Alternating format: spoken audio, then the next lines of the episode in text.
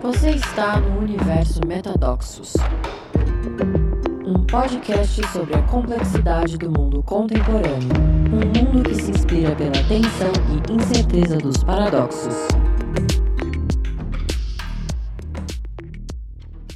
Bem-vindas e bem-vindos a mais um episódio do Metadoxos. Ah, tempos malucos, hoje a gente vai falar dessa alucinação. Eu estou gravando um dia depois que a cápsula submarina implodiu é, com 5 bilionários é, dentro dela para ver os destroços do Titanic. E dois dias depois do Elon Musk e do Mark Zuckerberg terem aceitado é, irem para o octógono e fazer um, um duelo de MMA. Então a gente vai falar sobre isso e vai tentar dar sentido, tentar compreender um pouco melhor de onde vem e por que que pessoas com tanto poder tomam decisões assim e as implicações para nós como sociedade, como civilização. Metadoxos. Paradoxos que impulsionam a evolução.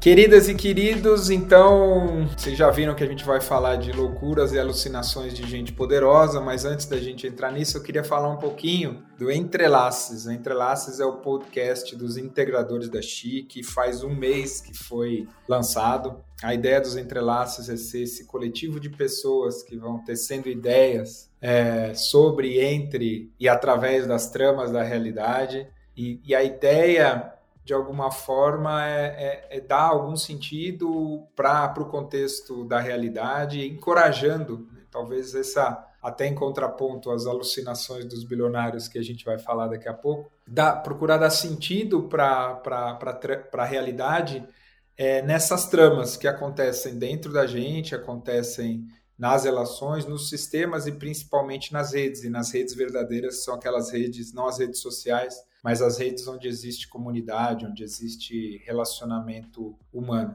Eu estou super orgulhoso dos integradores que estão que estão fazendo o entrelace, já ouvi alguns episódios. É, eles estão incríveis, então vocês que curtem e acompanham o Metadoxos, a quem eu sou muito grato, eu convido vocês para curtirem, é, entrar no, no She Integrates, no Insta, no LinkedIn e ouvir nas em todas as plataformas o Entrelaços e ao mesmo tempo continuar também acompanhando o Metadoxos, me acompanhando nas redes, é, na, tanto no Insta quanto no, no LinkedIn.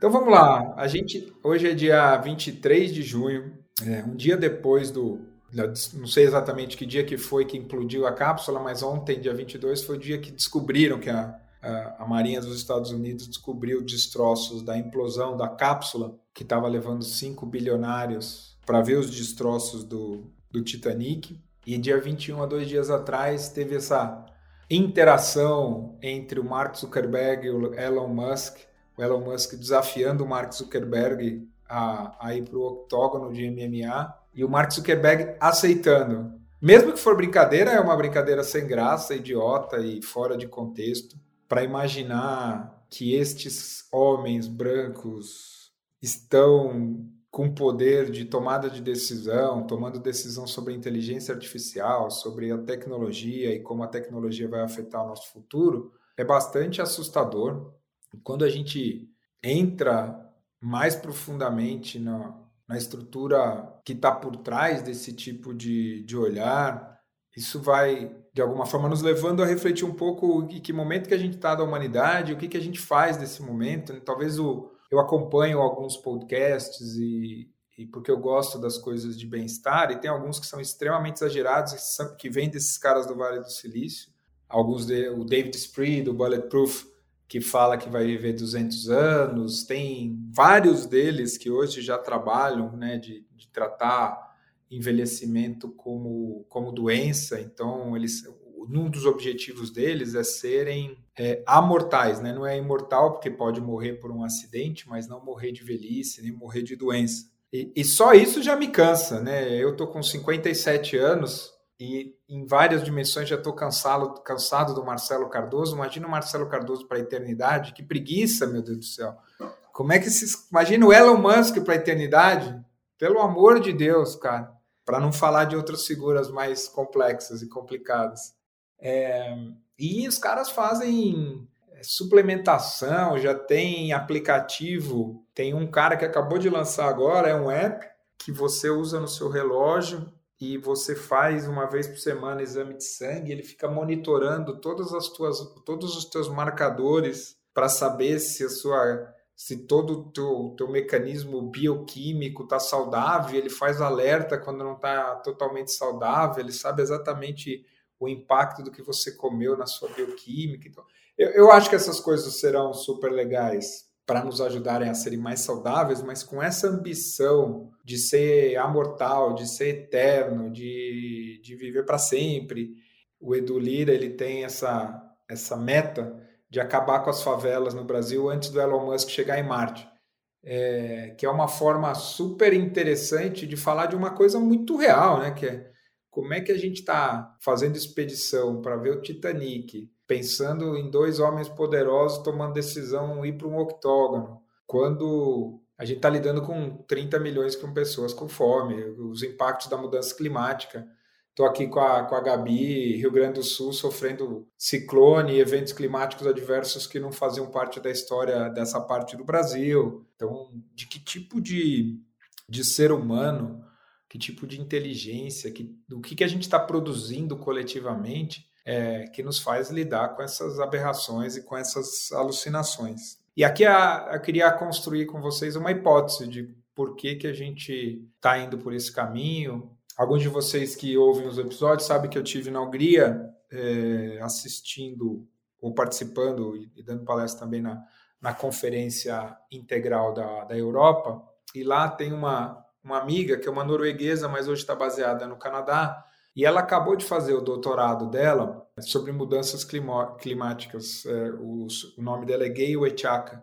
E a hipótese dela do, do doutorado, que é muito relevante que faz sentido para esse tema que a gente está falando, que a gente tem as mudanças climáticas e são inegáveis as evidências científicas e a gente já está vivendo numa velocidade muito rápida. Os efeitos, né, a gente já não está mais discutindo se, mas a gente está discutindo como mitigar os efeitos e, obviamente, os efeitos estão afetando os mais pobres, como sempre. É, até como para voltar um pouquinho para a história dos bilionários, é, esses mesmos bilionários que querem, como eles querem viver 200, 300 anos, o plano deles, a, a, lógica deles é a seguinte: como vai ter as questões do aquecimento global, todos eles estão planejando se mudar para o Alasca, que vai ser um lugar menos hostil, enquanto a tecnologia vai criar soluções para lidar com as mudanças climáticas, para depois eles verem se eles continuam na Terra ou se eles vão para algum outro planeta. Né? Então é nesse tipo de alucinação que esses caras operam. A hipótese da Gale, ela estuda que tipo de consciência, consciência aqui é a, é a, a integração, a junção de cognição com maturidade emocional, com uma ética para tomada de decisão, então a capacidade de tomar decisão que compreende os problemas complexos e toma decisão a serviço do todo, sendo a mais é, abrangente e inclusiva possível. E, e, o que ela diz é que mesmo as pessoas muito sérias das ONGs ou da, das autoridades hoje lidando com as soluções das mudanças climáticas não têm esse tipo de maturidade de consciência para lidar com as soluções necessárias para as mudanças climáticas. Então, o que a gente está falando aqui é que nem essas pessoas que são brilhantes e muito bem intencionadas têm o, a aparelhagem é, cognitiva, emocional e ética para dar conta da complexidade das mudanças climáticas. E, e um exemplo disso é quando a gente pega numa perspectiva geopolítica, né, das lideranças discutindo a, as soluções da, das mudanças climáticas, é a gente está paralisado há décadas nas COPs para discutir as soluções e a gente não está discutindo mudança climática, a gente está discutindo protecionismo de país e, uma, e a forma que os países vão lidar com as mudanças climáticas sem perder dinheiro, que no fim vai fazer todo mundo perder dinheiro. Então, e acho que de alguma forma é, a fala do Lula, a responsabilidade de quem liderou a revolução industrial, que são os países industrializados e os países ricos, que deveriam ser os responsáveis por bancar a maior parte do financiamento das soluções para as mudanças climáticas, que parece ser uma coisa óbvia, é, só que aí o Macron na França, com os interesses dos agricultores na França, que não faz mais sentido fazer agricultura como se faz na França hoje, com nível de subsídio, com nível de, é, de, de ineficiência, o Macron não consegue tomar decisão porque ele pensa na eleição dele, ele pensa na reeleição dele, ele não pensa no longo prazo da mudança climática. Serve para o Macron, serve para o primeiro-ministro da Alemanha, serve para o Biden nos Estados Unidos, ou seja, apesar, e, e aí é, eu acho que nesse aspecto o Lula foi muito assertivo, é, até para fazer o acordo da União Europeia com o Mercosul, quando a União Europeia exige do Mercosul o, o comprometimento com, com aspectos ambientais para poder fazer o acordo, é desproporcional, ou seja, é uma por um lado é correto, por um lado é fundamental que exista isso, mas como é uma exigência unilateral, ela parte de uma premissa de que, de que é simétrica essa relação entre os países desenvolvidos e os países subdesenvolvidos, para não falar de outras coisas, né? Se a gente for entrar nesse, nesse tema de forma mais profunda, é, pegando no Brasil, por exemplo, quando a gente fala das empresas bilionárias no Brasil, boa parte delas são familiares e famílias que ficaram bilionárias. Não existe família empresária bilionária no mundo e no Brasil que não tenha ficado bilionária é, a custo das externalidades socioambientais que não foram precificadas ao longo da história. Então, pega qualquer empresa, ou seja, o fato de não ter tido legislação trabalhista e ambiental há 100 anos atrás, quando muitas dessas empresas começaram. Exploração de mão de obra, trabalho semi-escravo, é, usar a natureza como recurso sem pagar nada por isso. Ainda hoje, né, a, a Vale do Rio Doce, o custo da Vale, ele não paga um centavo pelo minério que está dentro da montanha. O custo é, é, o custo do processo de extrair o minério.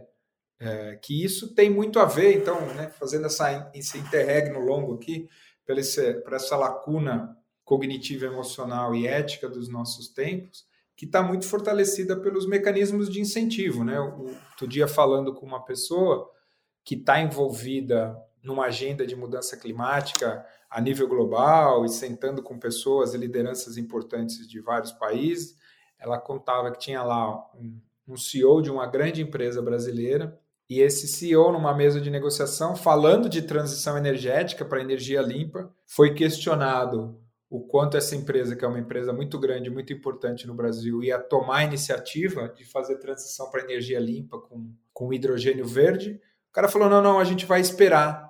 Aí você fala, cara, como é que vai esperar o quê? O que mais precisa esperar? A não ser essa lógica que tem a ver com o mecanismo de incentivo, que é o preço da ação, que é o lucro. O que, que ele vai esperar? Ele vai continuar vendendo jantar para poder almoçar, reduzindo o custo para aumentar lucro, até esperar o dia que for uma obrigação legal, só que aí vai ser tarde, porque talvez é, entre alguma empresa e alguma tecnologia que faça alguma disrupção, que faça que até mate essa empresa, que eu espero que mate, se ela não, se esse tipo de mentalidade não nos, não nos matar primeiro. Então, vivemos uma metacrise, é, meta, uma crise de muitas crises, sem precedentes na, no nosso processo civilizatório, e as pessoas que estão em posição de liderança têm um gap, uma lacuna cognitiva, emocional e ética brutal. E aí eu queria falar um pouquinho do que, que é essa, essa ideia de, de consciência para esse tipo de, de tomada de decisão.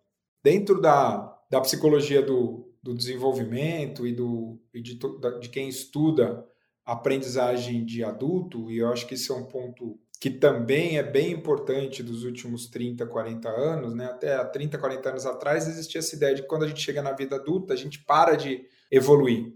E hoje existe muita evidência que a gente continua aprendendo, continua evoluindo, continua amadurecendo, tanto do ponto de vista cognitivo, quanto do ponto de vista emocional e quanto do ponto de vista ético. Então, para falar um pouquinho é, das implicações e dessas dimensões, eu vou usar aqui uma das abordagens, que é a abordagem do Robert Keegan, que é professor de educação de Harvard, e ele fala em três grandes tipos de, ou três uh, estágios uh, de consciência, e, e nessa ideia de transcendência e inclusão. Primeiro, que ele chama de mente socializada, e essa mente socializada é onde está boa parte da população do mundo, que é onde os seus pensamentos, as suas crenças e a sua visão de mundo elas são coletivas. Para fazer uma, uma figura aqui, e no desenvolvimento infantil, ela acontece mais ou menos até os 7, 8 anos de idade, e é onde acontece esse senso de pertencimento, de família, de uma visão muito clara de que as coisas têm um certo e têm um errado, uma visão moral é, muito enrijecida, um sentimento de identidade associado aos grupos a que você pertence, pode ser amigo, pode ser igreja, pode ser trabalho, é, e você não questiona essa estrutura de valores e de crenças. É óbvio que à medida que eu vou descrevendo aqui, vocês vão identificando pessoas que vocês conhecem, e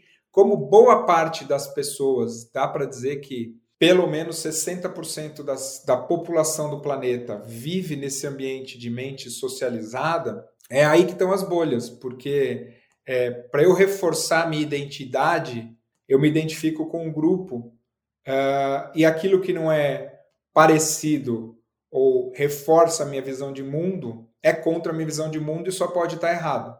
E nesse aspecto, como boa parte das pessoas estão nesse estágio de, de consciência, as redes sociais, que são artefatos tecnológicos produzidos por pessoas que estão além dessa mente socializada, reforçam esse embolhamento. Tem uma visão que eu gosto bastante do David Snowden, que ele diz que na, nos povos originários, né, e a gente foi construindo muitas cosmosvisões em vários povos originários, do ponto de vista cultural, mas também do ponto de vista biológico, tem um outro conceito que vem junto com esse, que é esse conceito de capacidade de canal, os humanos é, se agrupam naturalmente em grupos de até 150 pessoas, que é o que a nossa cognição permite reconhecer os rostos, saber o nome de todo mundo. E nesses agrupamentos de, de 150 pessoas, sempre existiram pessoas, por exemplo, com déficit de atenção, com autismo, ou seja, essa, essas diferenças cognitivas são fundamentais para manter diversidade,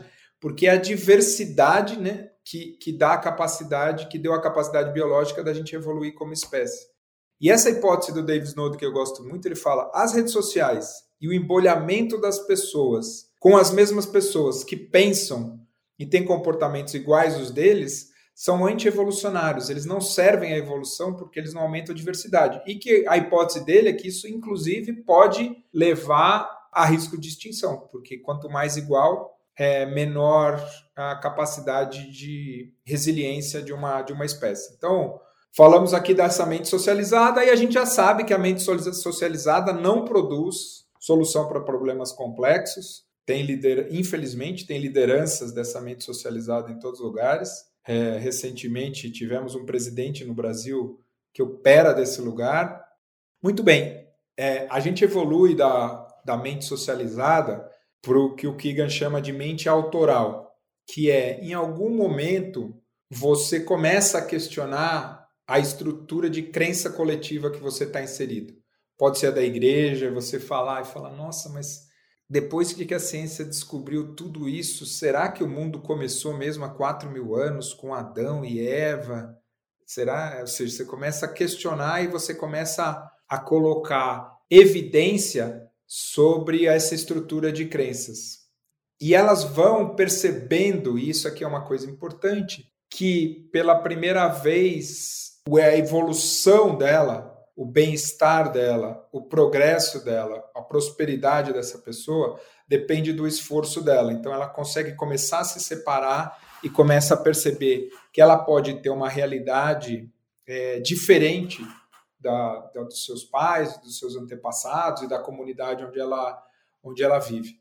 E aí que na, e, esse, e aí nesse lugar da mente autoral, do mesmo jeito que a grande maioria das pessoas ainda opera desse lugar de uma mente coletiva, o centro de poder está na mente autoral. porque a mente, os, basicamente os valores da mente autoral são os valores do iluminismo, do renascimento, da revolução industrial da globalização, que tem no seu centro a ideia de que o indivíduo, uh, pelo esforço dele, ele pode produzir progresso e produzir melhoria contínua, que é uma ética uberiana, presbiteriana, e, e que está no centro do poder e que está muito associado à narrativa do Musk e do Zuckerberg, que por mais inteligentes e brilhantes que eles sejam cognitivamente, porque eu acho que tem isso, né? Eu falei de cognição, emoção e ética, tem gente que é brilhante cognitivamente, então dá para dizer que esses dois são brilhantes, porém o centro de gravidade das, das ações deles é muito diminu, diminuído porque a inteligência emocional e a inteligência ética deles é, é bastante limitada. Eles operam nesse sistema, nesse ambiente coletivo é, da, da mente autoral, da, dessa mente que acredita é, que a melhoria contínua, que o progresso, que a liberdade de expressão do indivíduo é, e que o mercado vai produzir solução para todas as coisas, sem levar em consideração que a gente está num planeta que tem recursos é, finitos a ideia do indivíduo e do mercado não leva em consideração a linha de partida, que é, as pessoas não partem do mesmo lugar, é, então é injusto colocar a meritocracia no centro do processo é, evolutivo e que gera essa visão de progresso, onde os mecanismos de incentivo estão associados à ideia de lucro e uma ideia de crescimento econômico. talvez esse seja o, a cilada que a, as estruturas de poder da mente autoral nos colocaram nos últimos 200 anos, que é a gente ter se aprisionado na necessidade de crescer economicamente para sobreviver. Então, hoje a gente tem países, empresas e pessoas endividadas no mundo inteiro, sendo pressionadas a consumir mais, uh, porque a ideia de progresso e a ideia de prosperidade está associada à ideia de crescimento econômico que é inviável que a gente continue no mesmo patamar de crescimento econômico, dado a quantidade de desigualdade que a gente está produzindo e dado a, a, limitação de recursos naturais que a gente tem. Então, essa, de alguma forma, e o problema, e o que eu estava falando, e que é a tese da Gale, é que quem está tomando as decisões sobre como lidar com as mudanças climáticas ainda é dessa mente autoral e tenta resolver a questão das mudanças climáticas desse mesmo lugar de quem produziu as mudanças climáticas ao longo dos últimos 200 anos. No fim das contas, por mais brilhante que o Elon Musk seja, ele toma uma decisão para aumentar o lucro do Twitter, ele toma uma decisão para aumentar o lucro da Tesla. O Mark Zuckerberg, que tem todo esse poder de influenciar a realidade ah, de bilhões de pessoas no planeta, no fim do dia, ele toma uma decisão para aumentar o lucro e o valor da, da meta como, como empresa. Essa, esse, e aí tem uma coisa interessante nessa, nessa mente autoral, que é as pessoas médias como nós, uma parte delas que quer ascender a esse mundo, começa a acreditar que isso é possível. E aí cria pessoas como esse Pablo Marçal, tem milhões de seguidores e vendem fórmulas fáceis de sucesso, de prosperidade. Dizem, ó, se você quiser ser rico, você vai ser rico. E para ser, você tem que correr. Essa semana passar que mais uma bizarrice que aconteceu. Pessoas que nunca tiveram preparação e que estão lá nesse grupo do Pablo Marçal, falando: não, a gente vai sair, vai correr uma maratona. O cara nunca correu, corre uma maratona. Um cara de 26 anos morreu de parada cardíaca. Porque a tese dele é: se você se esforçar mais do que todo mundo, você também vai ficar bilionário, você também vai ficar milionário, você também vai ganhar dinheiro. E isso vai criando essa idiotização das pessoas na relação com, com a realidade, com a vida, onde é, ser milionário passa a ser um objeto de desejo, sabendo que a gente não fecha essa conta, sabendo que não é para todo mundo, é, sabendo que tem muita sorte. Eu acompanhei pessoas que se tornaram bilionárias Todos eles, né? Eu trabalhei na Natura. Se a Natura não tivesse começado a empresa de venda direta no final da década de 60, no começo dos anos 70, quando é, as mulheres estavam entrando no mercado de trabalho e não tinha trabalho suficiente para as mulheres, a Natura e a Avon não seriam a empresa que são.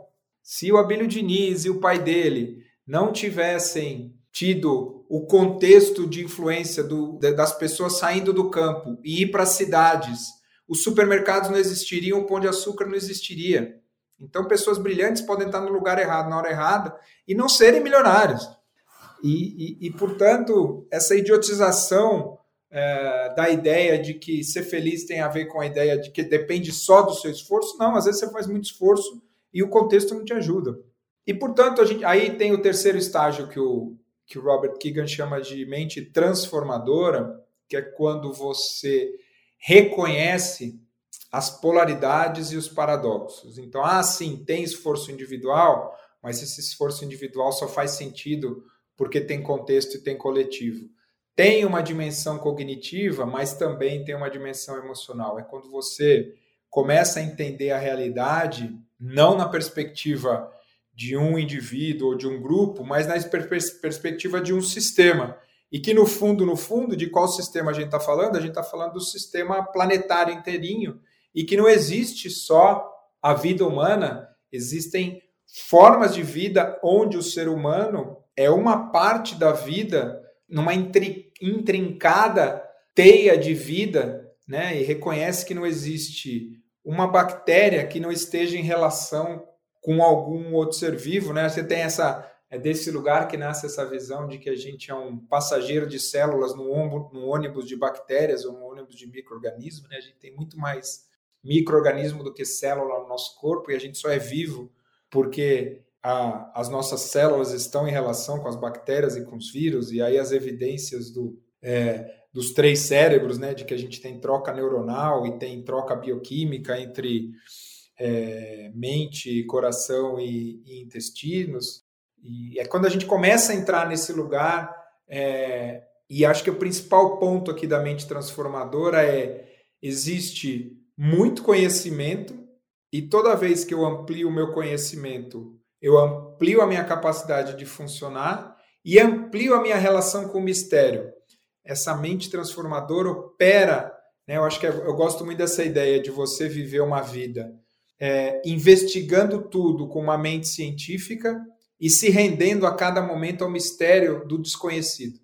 É nessa fronteira entre a evidência científica e o que eu desconheço do mistério, portanto, a, as soluções para os dilemas que a gente está vivendo nascem dessa interseção e dessa humildade de que a gente não consegue perceber uma dimensão enorme da realidade e que a gente não sabe uma parte importante da realidade que a gente percebe, mas a gente não consegue entender a causalidade de como essa realidade percebe.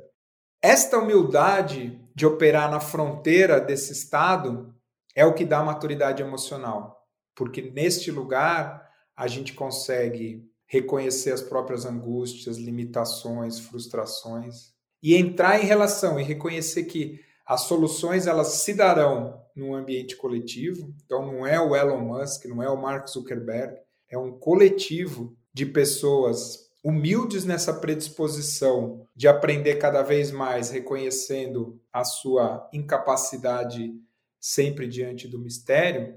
Para quê? Né? Então, uma cognição que compreende cada vez mais, numa maturidade emocional que parte da humildade é, do não saber e que sempre vai ter aspectos que a gente não sabe, para criar o quê? Para criar escolhas inéditas, para co-criar soluções é, que vão ser prototipadas, que vão ser trabalhadas e que, no fundo, no fundo, reconheçam que toda essa conversa só existe por que a gente usa a nossa limitação como ser humano para ter uma linguagem comum e produzir narrativa. Então, todas as palavras que eu estou usando, elas não são verdade, elas só são histórias narrativas dentro de um contexto de um momento cultural, produzindo soluções e novas narrativas que são mais inclusivas e mais profundas e possam promover e criar para a maior quantidade de pessoas possíveis bem-estar e felicidade. É, é, é, desse lugar de humildade e mistério que entra na dimensão espiritual que precisa acontecer o diálogo, que precisam nascer as soluções para esse nosso tempo. E talvez para é, e talvez para a gente não se levar tão a sério e a gente fazer um pouco de humor, a gente vai, a gente vai continuar a produzir memes e produzir caricaturas e produzir piadas, principalmente nós brasileiros que somos impagáveis em rir de nós mesmos. Acho que talvez um combustível brilhante para esse processo evolutivo é não se levar tão a sério, é, porque a gente está nessa, nessa brincadeira cósmica e talvez também levar com leveza e diversão é fundamental. Mais um episódio do Metadoxos. Aqui entramos em espaços polêmicos e divertidos. Obviamente, está é, tá todo mundo certo até certo ponto, então essa é só uma opinião. É, quero muito saber o que, que vocês acharam desse, desse diálogo. Continua trazendo aí reflexões e perguntas e manifestações nas nossas redes.